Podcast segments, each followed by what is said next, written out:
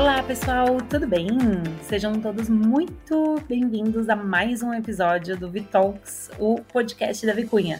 Eu sou Lola Botti, co-hunter e eu sou a Carol Pasternak, jornalista e produtora de conteúdo da Vicunha. Carol, tu que é daquelas que tira foto de tudo, né? É, espera momentos especiais ou nunca lembra, assim, de pegar o celular para registrar um encontro, uma viagem ou uma comemoração? Como é que é isso? Lô, depende bastante, assim. Tem algumas situações que eu sempre tiro e tal, mas tem outras que eu esqueço, às vezes quando tá no encontro de amigos, né, tudo mais, acabo esquecendo e, e curto mais o momento, depende muito do dia. E você? Ah, eu sou daquelas que fico fotografando, tipo, absolutamente tudo, assim. Mas, bom, mas independente, né, da gente ter esse costume ou não, é, a gente não pode negar que elas são parte da nossa vida, né? Do, do, nosso dia a dia. Com certeza, né? As fotos elas são parte muito importante da nossa comunicação diária, né? Imagina a diferença de hoje para quando as fotos eram só analógicas, né? Reveladas em papel. A nossa relação com esse registro de imagens é completamente diferente, né? Isso muito graças à tecnologia que foi permitindo aí com que a gente tenha esses dispositivos, né? Que nos permitem capturar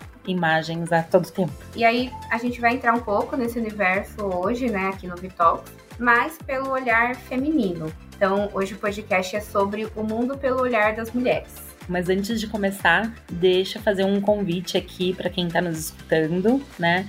Para vocês interagirem com a gente nas nossas redes sociais, sugerindo assim mais temas, né? Deixando um feedback sobre o podcast. É só seguir a gente no Instagram, no arroba Vicunha Brasil e mandar uma DM pra gente. Agora vamos pro programa. Observar, interpretar e representar o mundo ao nosso redor é parte da natureza humana. É parte do nosso esforço para compreender o lugar onde a gente vive e do qual a gente é uma parte bem pequena e breve. Tamanho e duração, espaço e tempo, duas variáveis muito misteriosas quanto à nossa própria existência. Dei uma devagada aqui, mas é que tudo isso tem a ver com a nossa conversa de hoje, porque talvez o nosso tamanho e a nossa idade diante da imensidão do universo, explique a verdadeira obsessão que a gente tem, né, que o ser humano tem por tentar registrar imagens. Nossa, super verdade, Ká. Existe na gente esse desejo, né, de fixar o olhar no mundo e congelar um momento, assim, para poder analisar com calma, preservar, compartilhar, né? Isso não é um sentimento moderno, porque existe registro de pintura rupestre de mais de 50 mil anos, né? O problema da pintura é que ela é muito mais subjetiva, imprecisa, né? E a foto muito mais real, né? Principalmente aí com os avanços de agora. Sim, e a gente conviveu com essa forma, né, como a pintura, por muito tempo. Foi só lá no século XIX da nossa era que a gente aprendeu a fixar o reflexo da luz em superfícies, que aí foi inventada a fotografia. Imagina quantos eventos, lugares, objetos e pessoas, desde conhecidas ou não conhecidas, têm a sua imagem preservada, a sua existência preservada nesses quase dois séculos. É, Kai, mesmo com a barreira do machismo, né, porque o universo da fotografia não é diferente de todos os outros, né, as mulheres foram capazes de entrar para a história, né, com registros importantes, né, começando por uma das pioneiras, Anna Atkins, uma inglesa do século XIX, que ficou famosa pela publicação de livros ilustrados de botânica. Ou também a norte-americana Dorothy Land, uma das fotógrafas mais influentes do século XX, mostrando a vida durante a Grande Depressão nos Estados Unidos, lá na década de 30. Na moda, a também norte-americana Anne Leibovitz e suas imagens icônicas, como o abraço da Yoko Ono e John Lennon na manhã que antecedeu a morte do Beatle. E aqui no Brasil, a história feminina na fotografia também é super longa, né, Cá? Desde as pioneiras como Gioconda Riso, no início do século XX, com os retratos da Society paulistana, até a obra engajada da Rosa Gauditano e de Nair Benedicto, a partir dos anos 70. E para falar sobre esse universo da fotografia, o dia a dia da profissão, as mudanças com a popularização da fotografia digital e as redes sociais, eu quero dar as super boas-vindas para a fotógrafa Josefina Bietti. Seja super bem-vinda ao Vitalks, Josefina. Que bom que tu topou conversar com a gente. E antes de começar, eu queria que tu contasse um pouco para os nossos ouvintes e para a gente, né, para que tu te apresente, conte um pouco sobre ti, sobre o teu trabalho também. Oi, tudo bem? Eu sou fotógrafa. Hoje em dia trabalho principalmente com moda. Sou argentina e morei no Brasil muito tempo, quase 15 anos.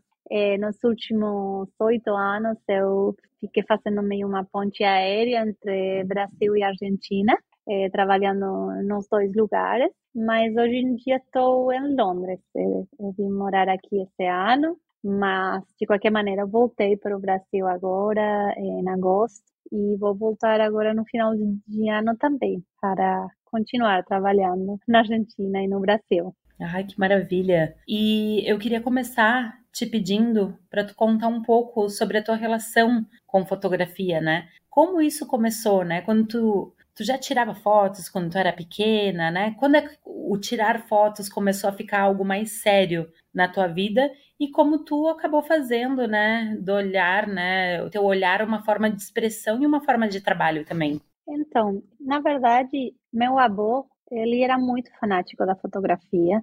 Ele tinha uma pizzaria na Argentina e, e na pizzaria estava cheio de fotos, de fotos dele com diferentes pessoas famosas que visitavam a pizzaria, ou só das pessoas. E ele, assim, ele tinha várias câmaras, sempre é, era um hobby para ele, mas eu cresci nesse ambiente é, conseguindo ver muita fotografia. Minha mãe também amava fotografia, mas assim, foto familiar.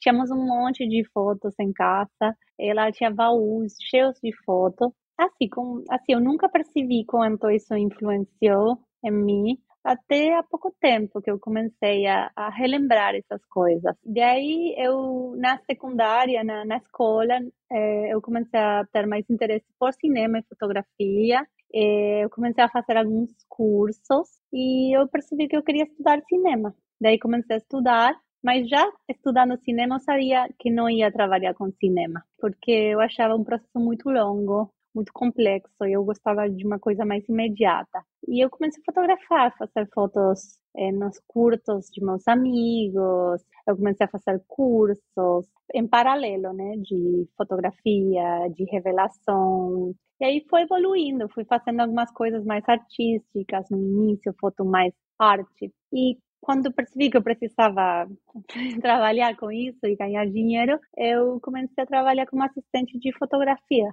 E foi aí que começou, com uma fotógrafa de moda. E Jo, você acredita, né, talvez a sua formação, você ter ido estudar cinema, né, é, e também a gente sabe que você é bem ligada em questões de meio ambiente também tal. Você acha que isso influencia no tipo de fotógrafa de moda que você é hoje? Como que essas outras referências acabam entrando no seu trabalho atual?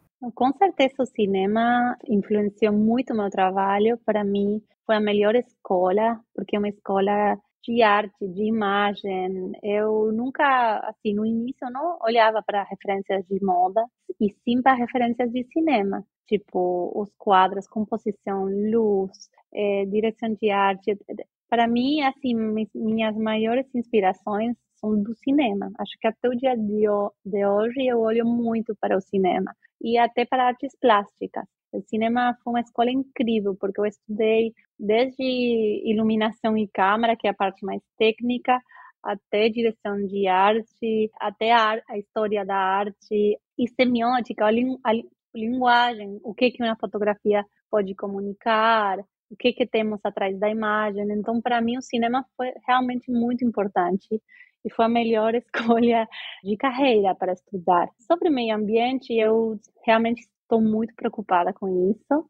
É um assunto que me interessa e eu estou tentando também entender como que a gente pode, desde o lugar da fotografia de moda, que somos comunicadores, ajudar nesse momento que o planeta está. E como a gente pode criar consciência. E tem alguns trabalhos que eu fiz na minha carreira que eu senti que que realmente ajudaram a criar consciência ou estiveram bem ligadas com temas ambientais. Um deles, a gente foi a, com a revista Ele, Amazônia, e a gente fotografou as coisas mais tradicionais de lá, teve vários editoriais, e eu acho que esse projeto da Ele, além de, de retratar a beleza da, da Amazônia, ajudou a criar consciência e também despertou em mim e acho que nos outros fotógrafos que foram, um interesse genuíno em, assim, tentar enter, entender as comunidades, ver de que maneira a gente conseguia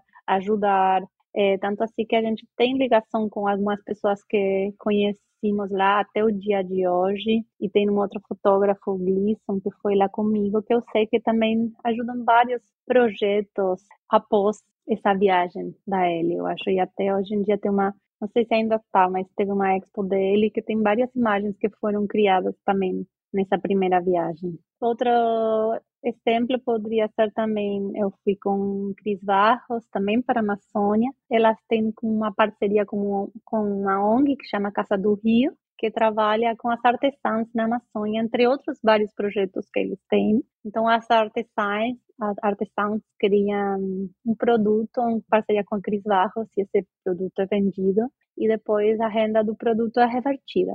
E a gente foi conhecer o lugar, o projeto da Casa do Rio e retratar algumas mulheres, entre elas a Cris e a Roberta Sá, a Débora Nascimento, atrizes, enfim, cantoras, na floresta. E eu acho que também é um pouco para criar essa consciência e, bom, ter essa ligação que é importante entre o nosso trabalho, o meio ambiente e ó, eu via o trabalho feito na Ellie, assim, pela tua ótica, assim, foi muito bonito, gente, super emocionante, né? São imagens que parece que a gente se transporta até lá. Então, além de tudo, assim, o trabalho final ficou muito bonito. Muito legal. Bom, Josi, e nessa trajetória que a gente está falando, assim, né, de várias experiências que tu teve e tal, tu tivestes referências de mulheres na fotografia? mais que na fotografia, eu acho que minha primeira referência mulher é no cinema. E é uma diretora argentina que chama Lucrecia Martel. É, eu simplesmente adoro o trabalho dela, é muito bonito e foi uma inspiração sempre para mim. E há pouco tempo, os filmes dela passaram no seja, colocaram eles de novo, e eu revi, reassisti esses filmes, e realmente é, são muito importantes para mim na minha formação estética. Eu acho ela incrível. Mas assim, como ela também, eu amava os filmes da Sofia Coppola, eu sempre gostei bastante das imagens da Nan Goldin. Tem uma fotógrafa argentina que chama Sara Fácil também, que ela retratava várias personalidades na Argentina, da literatura, do rock, da moda. Eu acho que a primeira fotógrafa assim que eu olhei foi a Camila Acrantz, e, enfim, depois tem várias mulheres até o dia de hoje que me inspiram. Cindy Sherman, é, no mundo da moda, é, a Harley Weir, o Steph, Steph Michel, Charlotte Wales. Enfim, tem bastante mulher aí. E, Jo, pegando esse gancho, a gente sabe que, né, muita, como muitas profissões, pelo menos por um período de tempo aí, teve em sua maioria homens, é, até como referências, né? Então, como que é hoje para você ser uma fotógrafa mulher e em diferentes países também, né? Aqui no Brasil, na Argentina, em Londres, na sua estadia por lá. O que, que você capta, assim, dessas experiências como mulher? Então, eu realmente nunca me senti assim, assim, nunca senti muito machismo para minha pessoa, sabe? Mas eu também, eu, eu, de repente, porque eu sou bem desligada e porque eu venho de uma família de mulheres muito fortes, então nunca deixei que isso impedisse alguma coisa para mim. Eu sim percebo que tem uma mudança grande. Quando eu comecei a trabalhar, tinha muito homem no mercado, mas eu tive a sorte de trabalhar com uma mulher quando eu comecei a trabalhar. E ela tinha uma outra amiga que era mulher e as fotógrafas muito assim, ela estava muito na moda na Argentina e para mim era normal então ter mulheres trabalhando, fotógrafas mulheres. Tanto assim que quando eu cheguei no Brasil, eu percebi que não, quase não tinha mulheres trabalhando. Era a maioria homens. Tinha alguma outra, mas realmente tinha muito mais homens. E eu tentei trabalhar como assistente, tem alguns fotógrafos que deram oportunidades para mim, mas eu acho que o fato de ser mulher e, sei lá, não, não poder carregar as coisas às vezes, ou, ou esse preconceito, não foi tão fácil para mim trabalhar de assistente. Então eu comecei a fotografar. Mas com as pessoas que eu trabalhei no Brasil e na Argentina, sempre foram super abertas comigo. Só teve um fotógrafo na Argentina que eu realmente me encontrei para um café e depois eu mandei um e-mail como, bom, qualquer precisando, pode me chamar e ele foi meio, ai, vamos marcar outro café, um drink. Eu, eu tipo, não é meio, não é bem isso, né? Por outro lado, mas no geral eu eu sempre senti que eu tinha um espaço criativo também porque quando comecei a evoluir como fotógrafa eu acho que foi junto com um movimento de cada vez ter mais mulher trabalhando no mercado. Então foi um bom momento. E bom, a profissão de fotógrafa ela tem glamour, né? Ela tem um charme, né, e tal, mas no dia a dia é mesmo como a gente vê nos ensaios, nos filmes, séries, né? Conta pra gente como é que é a tua rotina de trabalho, assim, a gente sabe que não é só isso, né? Assim, a imagem final é linda, né? Mas e por detrás de tudo isso, assim, como é que funciona para ti? Então, eu acho, confesso que eu acho que no início também não, né, eu tinha curiosidade, tanto seja no cinema como na fotografia, de que que acontecia no set, né? Como você chega nessas imagens. Enfim, tem um glamour por trás. Mas a realidade é que o set não, não é tão glamouroso assim. Pelo menos o meu set, porque eu, eu sou a fotógrafa que sempre está toda suja, porque você joga no chão, na, na lama, na água. A roupa sempre termina destruída, então eu, eu, assim nunca vou me vestir bonita para fotografar, vai ser roupa meio de esporte, porque é assim, é, é qualquer coisa por ter a, a foto. Então você passa muito tempo no chão, para ser sincera. Sim, isso que eu ia te dizer. Quando a gente fez um trabalho juntas, quando a Vicunha tinha a revista V-Trends, uma vez, pessoal, a Josefina fez um ensaio super lindo. E a imagem que eu tenho, Jo, é tu, tipo, te entregando total, assim, sabe? Eu me lembro que tu, é justamente isso que tu falou, tu te jogava no chão, né? Ia para um ângulo, para outro, subia em cima de escadas, né? Era bem, bem corporal, assim, né? Tipo, realmente jogada na, na foto, assim, muito legal. A gente muitas vezes vê no backstage é coisa muito absurda. Assim, você vê a imagem e não, não imagina o que está acontecendo lá atrás. Tipo, na Amazônia, eu estava na lama, molhada, eh, tinha as modelos, as modelos com mosquitos, sabe, bicho ao redor. E, enfim, daí a imagem parece elas umas ninfas, né? mas não é, não é muito isso, não. Que legal, né? Então tem que estar preparada, né, Josefina, assim, para realmente, enfim, explorar lugares, coisas, né?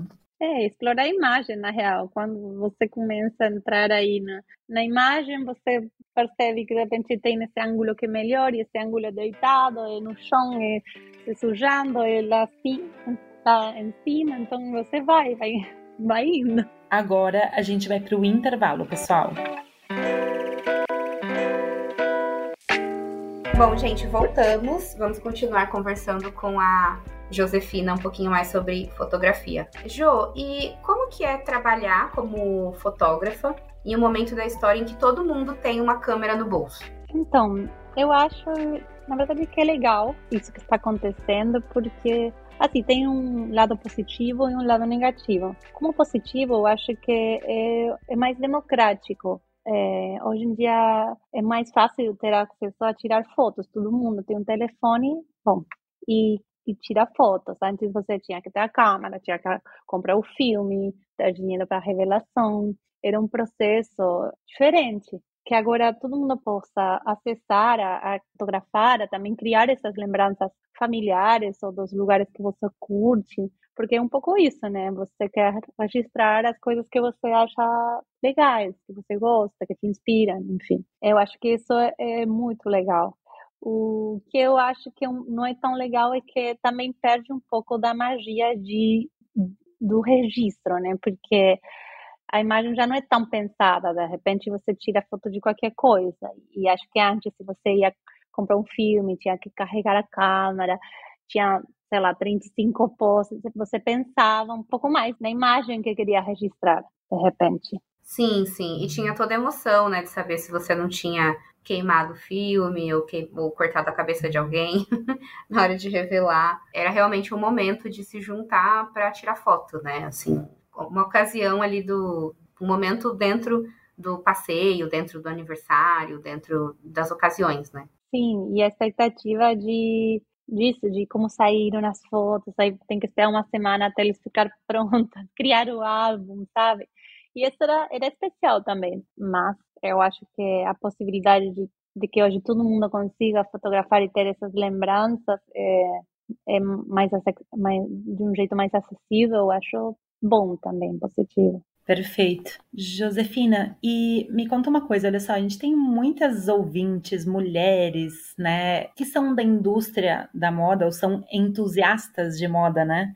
Desde estudantes, né, pessoal mais técnico, pessoal mais artístico, criativos, né, designers, né? A gente tem um público bem diverso, né? Mas eu acho que a criatividade é um ponto aí onde todo o nosso público tem em comum. E eu imagino que com esse bate-papo todo, né, muitas pessoas devem ter, né, pensado assim, nossa, como eu gostaria de ser fotógrafa, né? E assim, com base nisso, eu gostaria que tu desse algumas dicas para quem está querendo começar a fotografar, talvez exercitar essa coisa de explorar as imagens que a gente estava falando aqui, né?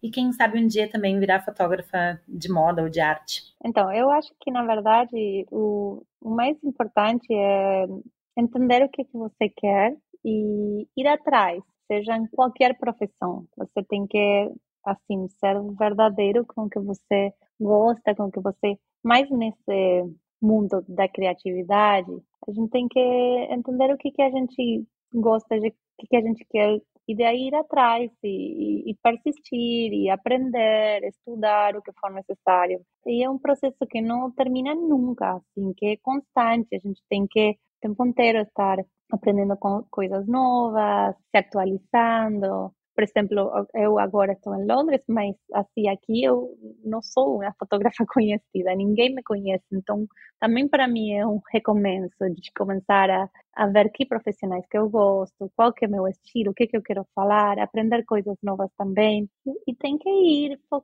focando, assim, sendo honesto com o que você deseja, e eu acho que o que seja verdadeiro, e se você tem um desejo real, aos poucos você vai, vai conseguindo. E é sempre fazer também, fazer que dá errado, você aprende. De novo, faz, dá errado, você vai aprendendo e vai crescendo com cada experiência. Fantástico, Josefina, super inspirador.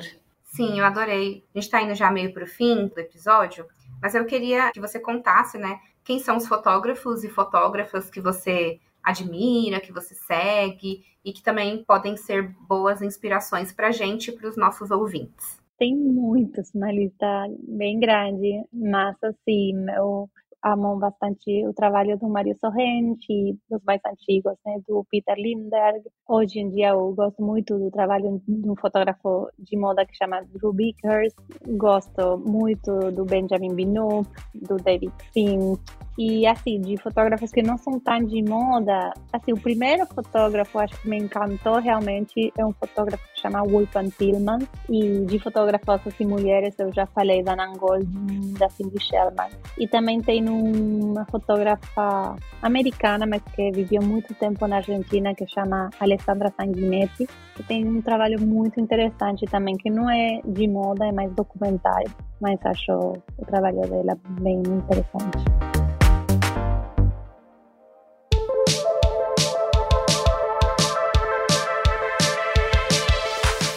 Agora vamos estimular mais ainda referências, né? Mais trocas. No radar, a gente sempre, né? É, compartilha, né? Referências culturais mesmo, né? Que a gente está tendo contato. Podem ser relacionadas ao tema do episódio ou não. Podem ser coisas que a gente viu, a gente leu, ouviu, comeu, vestiu, visitou qualquer coisa aí que tenha te impactado positivamente aí. Eu gostaria primeiro de indicar é, os filmes da Lucrecia Martel, que eu já falei hoje, quando vocês falaram quem que foi minha assim, primeira inspiração em um ponto. É uma cineasta argentina incrível, é, que tem uma sensibilidade assim e um preciosismo para mim muito especial. As imagens dela são lindíssimas e as temáticas é, bem interessantes. Eu, eu, super recomendo o trabalho dela. Eu também assisti um filme há pouco tempo que chama Fremont, que eu super recomendo, indico. E eu esteve lendo bastante é, novelas é, que por acaso foram escritas por mulheres, não foi uma coisa premeditada. Uma delas que eu amei foi indicada para mim por uma brasileira, uma amiga brasileira, a Michelle Provenci, é, que também é escritora, além de modelo, e ela tem um livro que também indico, que chama Marineira Duas de Açoude, eu não sei se está bem falado isso, pronunciado, mas é muito interessante e é muito bom o livro dela. E, bom, ela me indicou Las Primas, que é um livro de uma escritora argentina que escreveu esse livro com bastante idade. É, eu não lembro exatamente a idade, mas era uma senhora por volta de 80 anos. E ela ficou famosa com esse livro, então é um bom exemplo de, de nunca desistir. Que se você realmente gosta do que você faz e você quer, eu acho que não tem idade. Fantástico, Josefina, né? incrementando muito aí as nossas referências de hoje. Muito obrigada. E Carol, quais são as tuas dicas de hoje para o nosso radar? Bom, gente, eu vou hoje indicar um, um filme pro radar. O filme chama After Sun e ele conta a história das últimas férias, né, de uma menina com seu pai. E todo o filme a gente vê pela perspectiva da menina, né? É, e meio que por, a gente entende que é meio que por meio das gravações da viagem, né? E as gravações com aquelas câmeras grandes, que se passa acho que nos anos 90, se não me engano. Então, aquelas câmeras grandes, né, que fica fazendo aquele chuvisco na TV e tudo mais. Então, a gente vai acompanhando pelas lembranças que ela tem. E como ela é uma criança, né, então também as, as lembranças são meio fora de ordem, né, nem necessariamente não tá acontecendo daquele jeito mesmo. É mais como que ela tá lembrando. E é muito sensível esse filme, eu acho que realmente casa muito aqui com o tema que a gente está falando, né, do mundo pelo olhar das mulheres e então é o olhar de uma filha para o seu pai, né? Então é, é, muito bonito, assim, mas já já falo para preparar o lencinho porque é de chorar, mas é muito bom. Então esse é minha meu radar de hoje. Ai que lindo, cara! Nossa, fiquei super afim de assistir também. E, Gurias, bom, a minha dica do radar, na verdade, é a gente buscar assistir toda a obra de uma cineasta, diretora, que a Josefina até falou aqui hoje, né? Que é Sofia Coppola. Eu acho que ela é ah, uma das diretoras que eu mais gosto, assim né? É, ela tá por lançar um novo filme, né? Se não me engano, ele se chama Priscila, isso, que ele tá prestes a ser lançado. E independente desse novo filme dela, eu acho que vale a pena, assim, para quem gosta, né? A gente tá falando aqui nesse podcast, nesse episódio, né, sobre o olhar feminino, sobre fotografia, sobre a gente contar também, né, a perspectiva feminina sobre as coisas. E a Sofia Coppola, então, ela é filha de um grande cineasta, né? E aos poucos ela foi também trazendo muito uma visão dela também em um mundo que é muito uh, sempre foi, né? Agora não tanto mais, né? Por sorte, né? É mais dominado assim por um olhar masculino. Ela começou a contar algumas narrativas femininas. E o que me agrada, claro, né, um gosto bem subjetivo, né, mas o que me agrada é ela hum, trazer, né, elementos assim, né, discutir elementos da feminilidade, ao mesmo tempo, tipo, ela trabalha muito essa coisa das emoções, da introspecção também, né, dos sentimentos, das coisas que são assim mais subjetivas e muitas vezes, né, em coisas que talvez as palavras não consigam transmitir. Eu acho ela bem emocional, eu acho ela bem pop, né, também. Esteticamente, todos os filmes dela são muito bonitos, né, e assim, gente, eu não assisti um que na minha concepção não valesse a pena, né? Então fica aí minha dica para gente, quem não conhece ainda, né, poder conhecer aí toda a obra da Sofia Coppola, que acho muito legal. Então, gente, é isso. Josefina, eu espero que tu tenha curtido estar aqui com a gente. Pra gente foi muito legal. O bate-papo foi ótimo. Muito obrigada. Super gostoso conversar contigo com a Carol. E eu gostaria que tu ficasse à vontade aí, né, para usar esse espaço, fazer tuas considerações, se despedir, transmitir aí uma mensagem para os nossos ouvintes. Bom, obrigada pelo convite, adorei. É, achei interessantes as perguntas e também me fizeram pensar em coisas que eu não pensava faz tempo. É, eu sou bem tímida, então às vezes é, acho difícil me expressar, mas espero ter sido clara.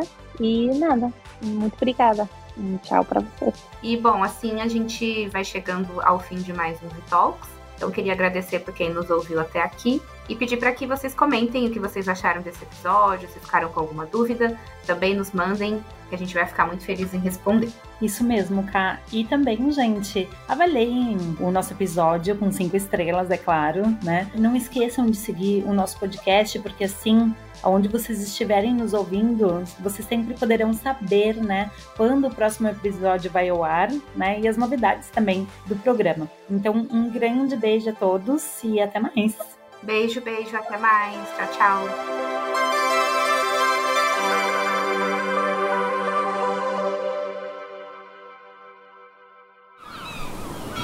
Este podcast foi editado pela Maremoto.